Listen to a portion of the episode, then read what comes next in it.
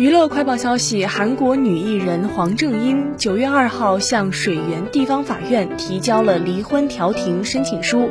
黄正英在二零一六年与职业高尔夫选手出身的企业家举行婚礼，并于第二年八月迎来了儿子的出生。没想到这段婚姻仅维持四年就宣告了破裂。黄正英的经纪公司今天确认，黄正英正在离婚，并称具体的离婚理由属于个人隐私，公司也不是很清楚。一九八四年出生的黄正英，在二零零一年作为女子组合 Super 的一员出道，二零零五年以露露公主转型演员后，出演了《秘密》《巨人》等多部人气作品。